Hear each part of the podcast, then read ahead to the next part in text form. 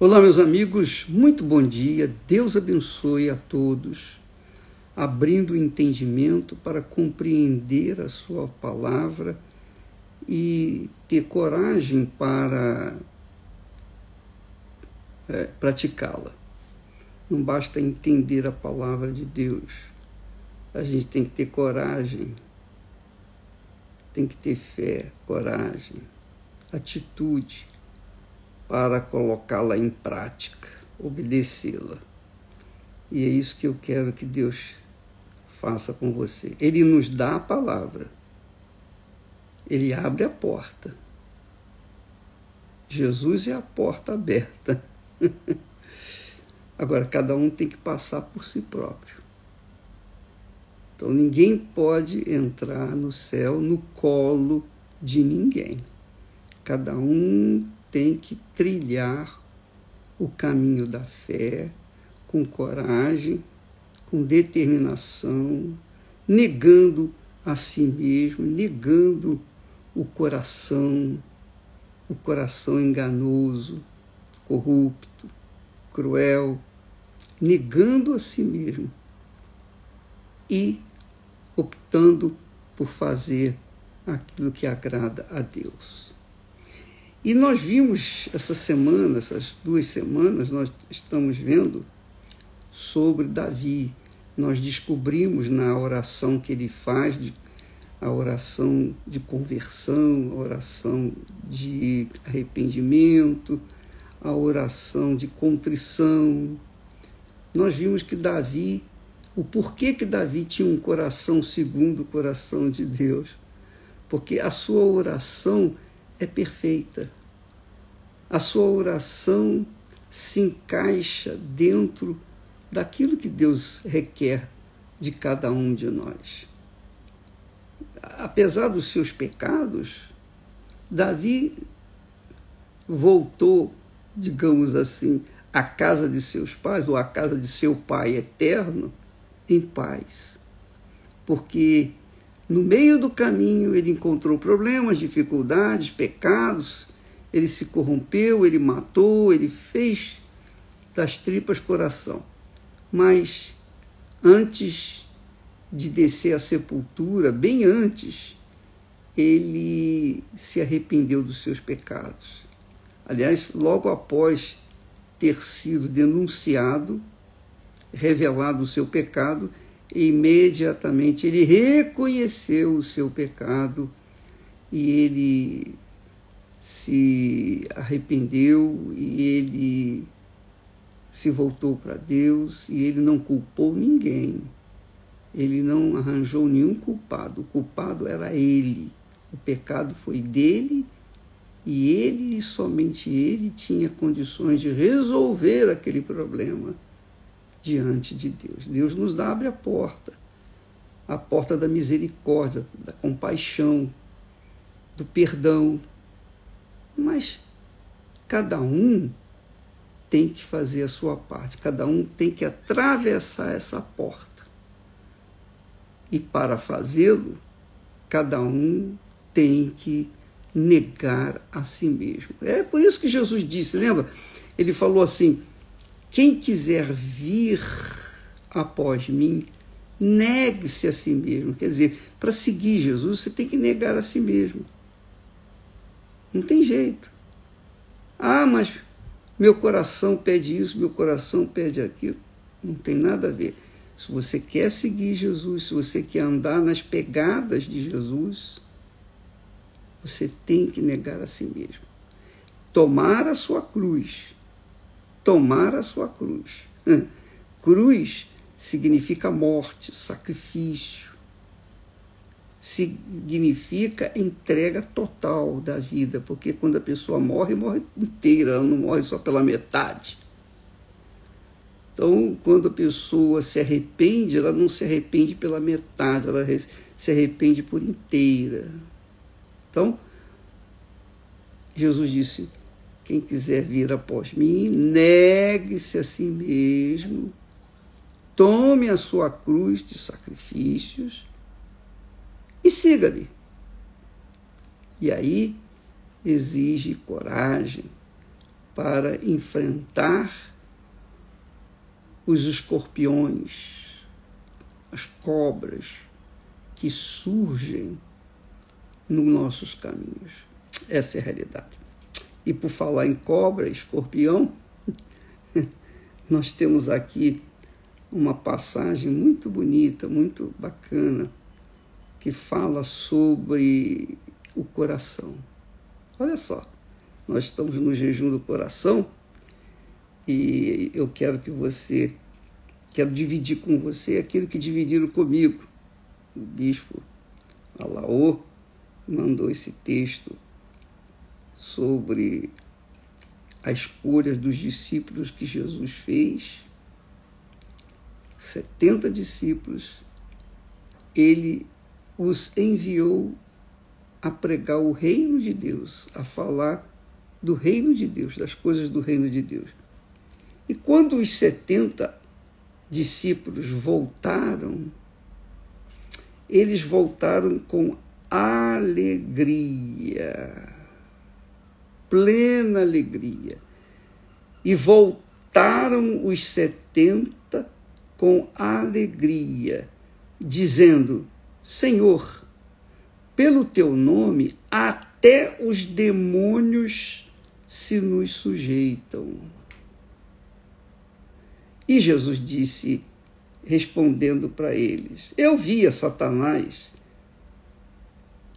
como raio caindo do céu, cair do céu. Em seguida lhes disse: Eis que vos dou poder para pisar serpentes e escorpiões, e sobre toda a força do inimigo, e nada vos fará dano algum. Quer dizer, Jesus disse que Jesus deu poder para os seus discípulos. O poder da fé. Jesus não os armou com espadas, com lanças, com cacetetes, não. Jesus lhes deu poder, o poder da fé. O poder da fé, obviamente, só funciona quando a força da dúvida está sujeita, está debaixo dos pés.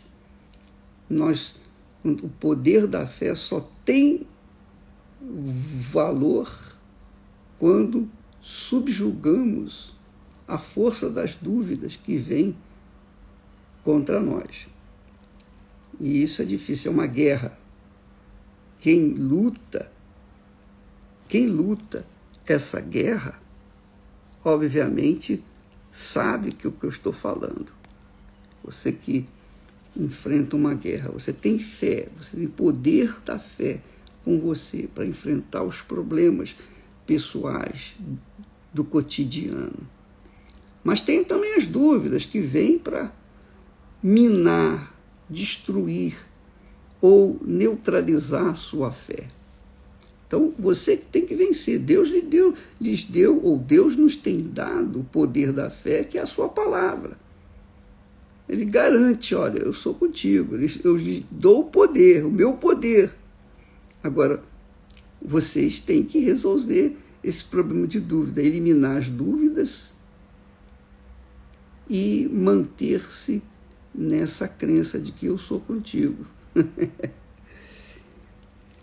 Mas ele diz aqui, ainda sobre o coração, no versículo 20, quando os discípulos vieram alegres, felizes, porque os demônios, até os demônios se nos submetem, Senhor.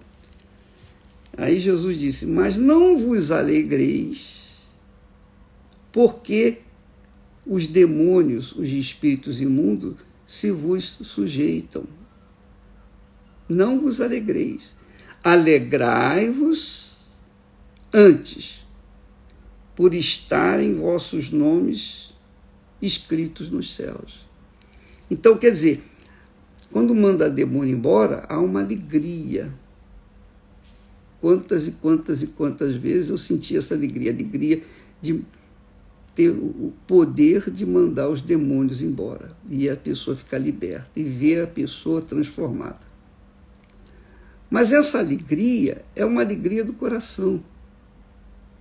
é uma alegria que passa. É uma alegria passageira. Porque o coração é assim. Ele se alegra, se entristece, se enraivece, enfim.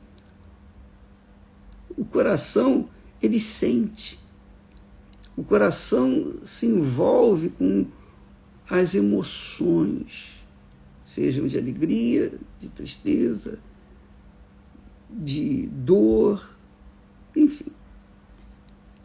Mas Jesus disse: Não vos alegreis, porque os espíritos se vos submetem.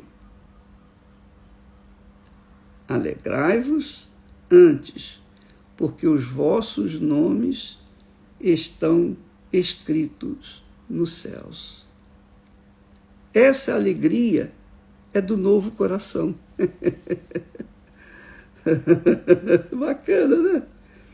A alegria do novo coração, o coração que Deus nos dá, o novo coração, faz a gente se alegrar com as coisas que permanecem, permanentes, eternas. Então, às vezes eu me pego aqui, quando eu estou falando com vocês, vocês já devem ter notado, às vezes eu é, vem aquele gozo e eu, eu esboço esse gozo, essa alegria.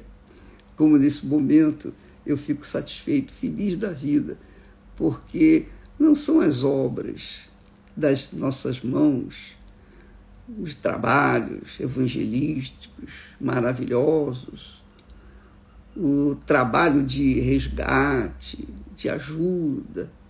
Eu amo fazer isso. Eu amo dar. Eu amo dar. Porque no que eu dou, eu recebo.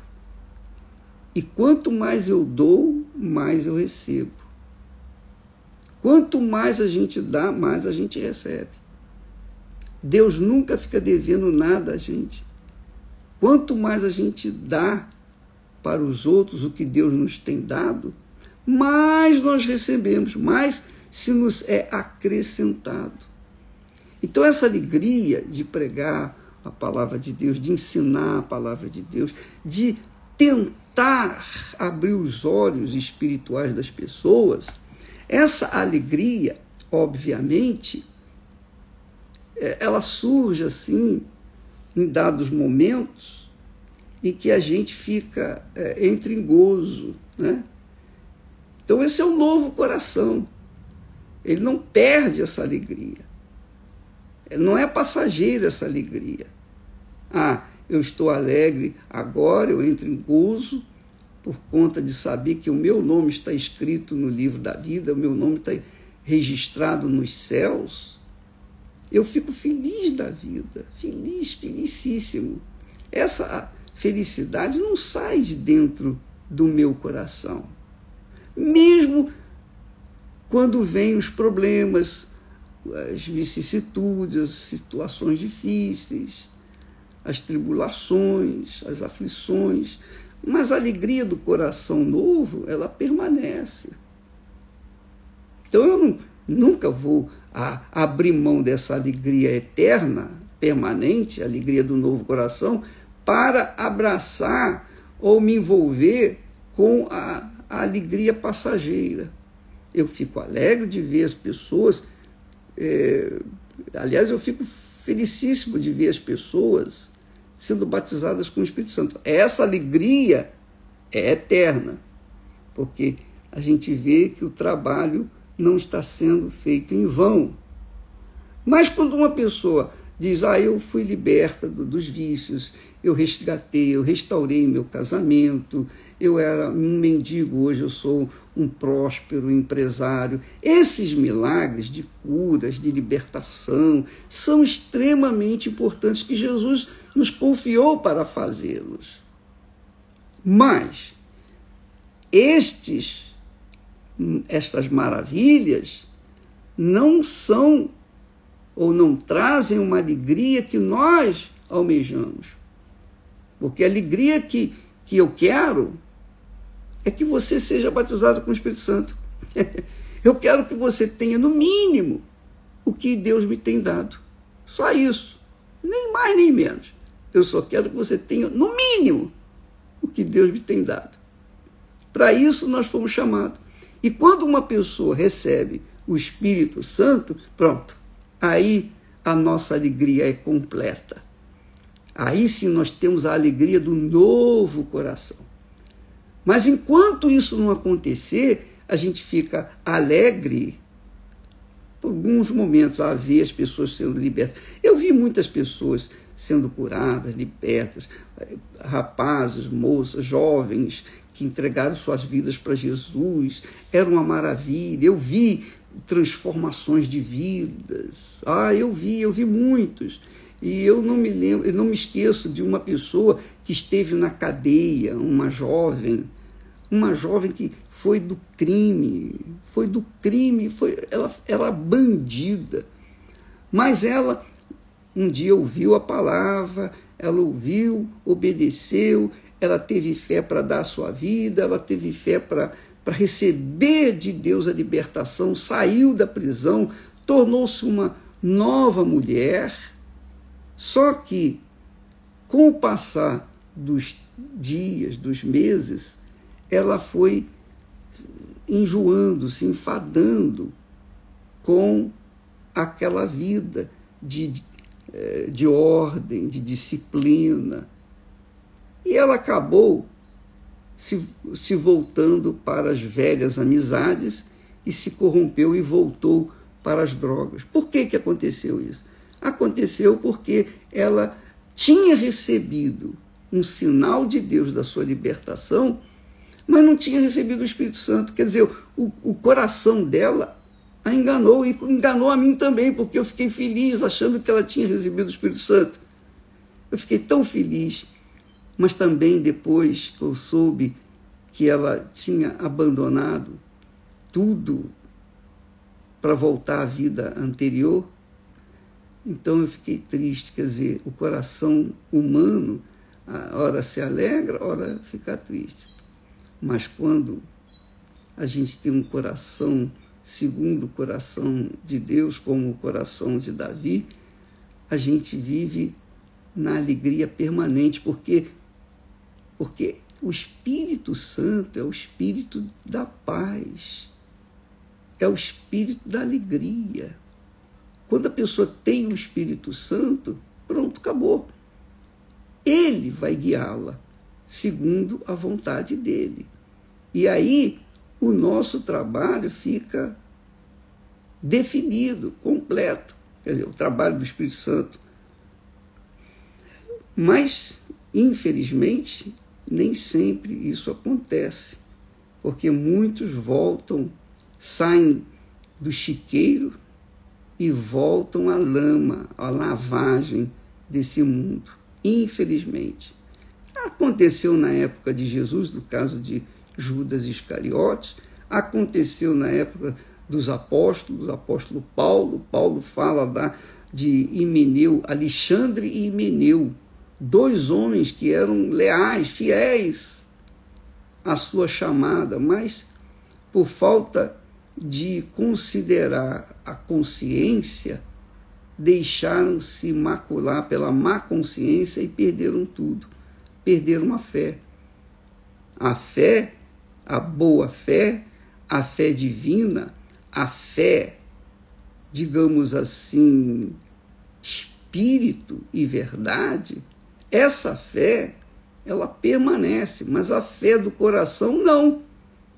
A fé do coração é, é, é sensível, tanto a tristeza quanto a alegria, e acaba não permanecendo. Então é por isso que muitas pessoas é, têm os seus testemunhos maravilhosos, magníficos, mas você depois, passado algum tempo, alguns anos, você vê, cadê aquela pessoa? Ah, saiu fora. Por quê? Ah, porque ela pensava que tinha o Espírito Santo, mas não tinha, então ela desanimou e tal, e tal, e tal, e tal. Bem, é óbvio, com licença aqui, é óbvio que quando uma pessoa não recebe o Espírito Santo, enquanto ela não receber o Espírito Santo, ela não vai ter segurança nenhuma, nenhuma, nenhuma. Nenhuma. Por quê? Porque o Espírito Santo é o guia. Se Jesus precisou do Espírito Santo para realizar a obra que Deus Pai o confiou, imagine os discípulos de Jesus. Imagine nós. Imagine nós. Então, todos nós, sem o Espírito Santo, não temos condições de permanecer na fé. Mas aí vem aquela pessoa que diz assim: Mas o bicho, mas eu, eu não estou entendendo. E a pessoa que na hora, é, ela, ela não foi batizada nas águas, ela não recebeu o batismo com o Espírito Santo, mas no último momento, a exemplo do bom ladrão, digamos assim, um bom ladrão, não posso dizer que é bom ladrão, ladrão é ladrão, é malfeitor. Então, a exemplo do ladrão na cruz, que se converteu no último momento, ele foi salvo? Claro que foi salvo, lógico. Qualquer pessoa tendo o Espírito Santo ou não, no último momento, se tiver tempo para se arrepender, se tiver tempo para dizer: Senhor Jesus, me perdoe, eu te aceito como meu Senhor, meu Salvador, e morrer, ela está salva. Qualquer pessoa. Não importa a religião, não importa nada, se ela fez tudo, tudo de mal durante toda a sua vida, mas no último momento ela manifestou uma fé. É o poder da fé. Uma fé que toma posse do perdão de Deus. Ela é salva. Mas quando a gente fala na necessidade de as pessoas receberem o Espírito Santo, é para que essa fé, essa fé permaneça com ela. Porque o Espírito Santo é o espírito da fé, é a fonte da fé. Então a gente não, não pode confiar num coração corrupto algo tão precioso como a fé. Ah, não é porque você alcançou isso, alcançou aquilo. É o mesmo caso dos dez leprosos. Todos tiveram fé para serem curados.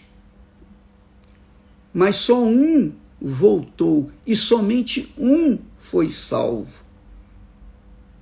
Os demais foram cuidar de suas vidas, provavelmente se perderam. E Jesus permitiu essa situação e sabia dessa situação, que apenas um voltaria.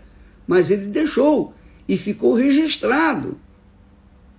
Na palavra de Deus está registrado esse fato.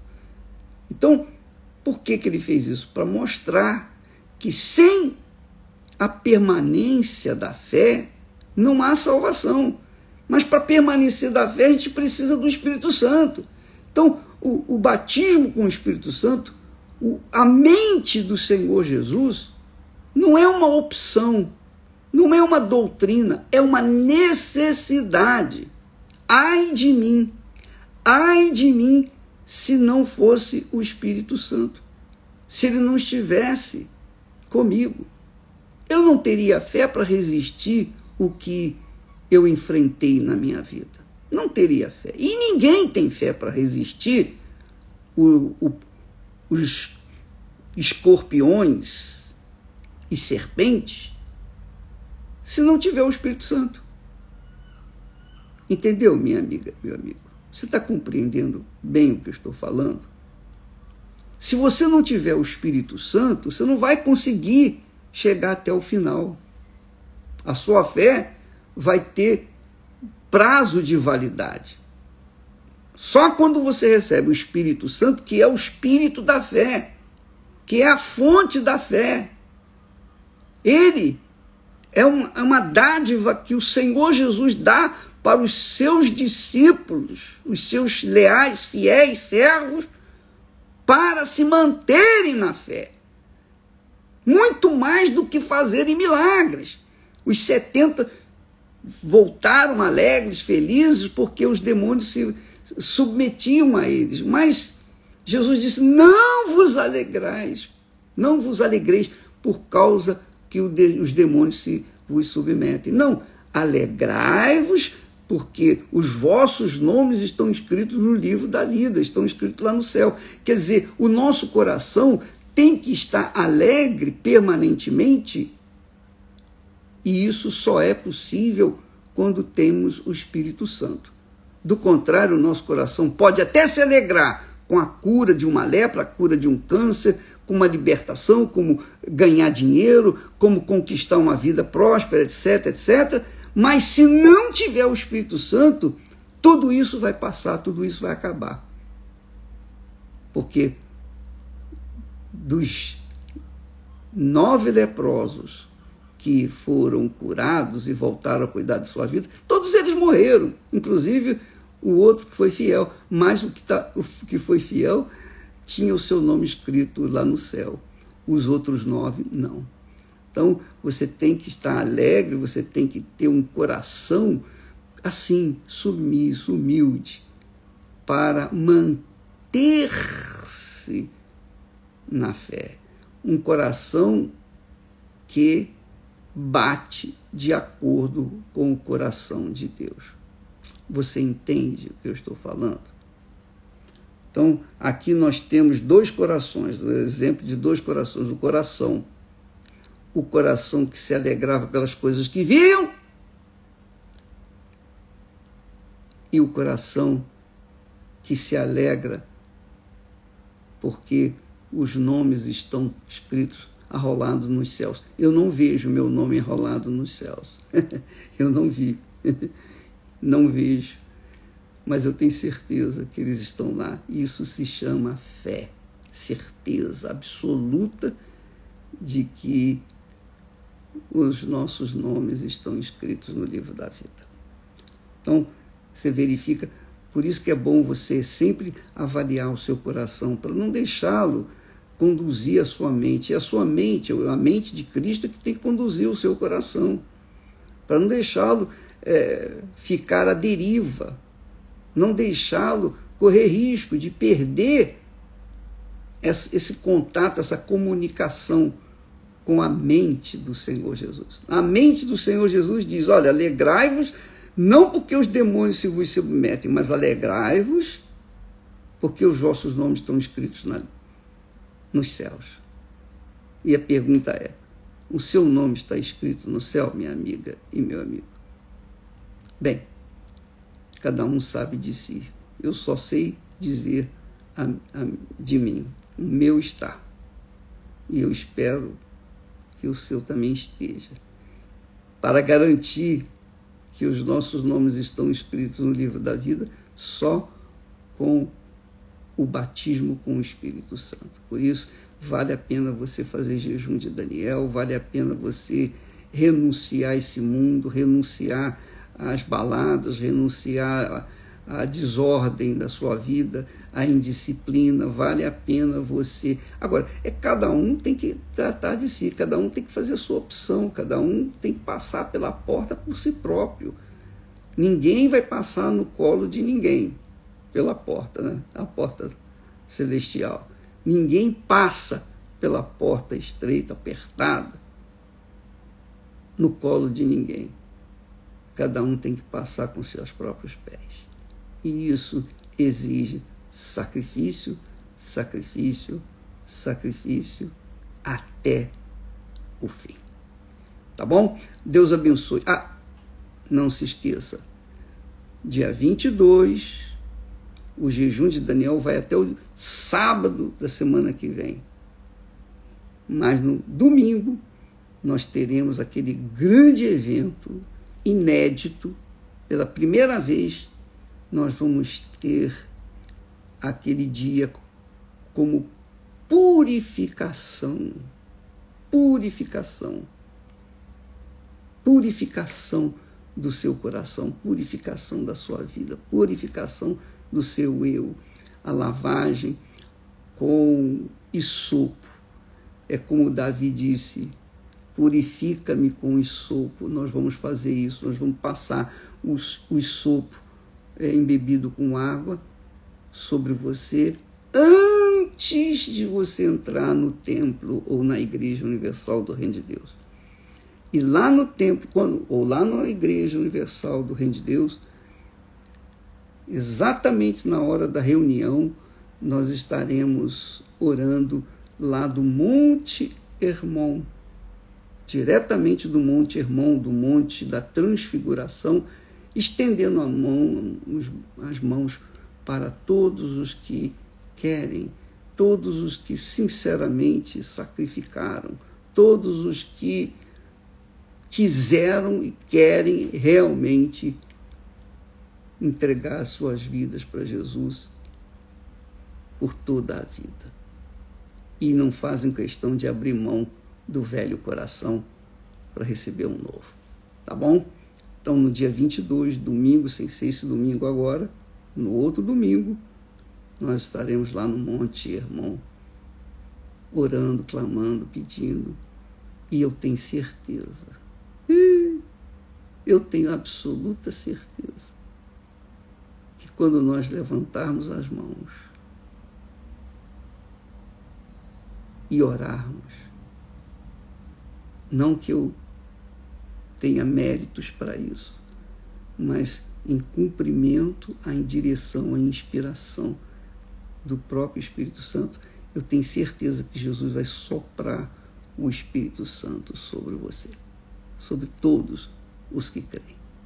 Deus abençoe a todos, em nome do Senhor Jesus. Amém.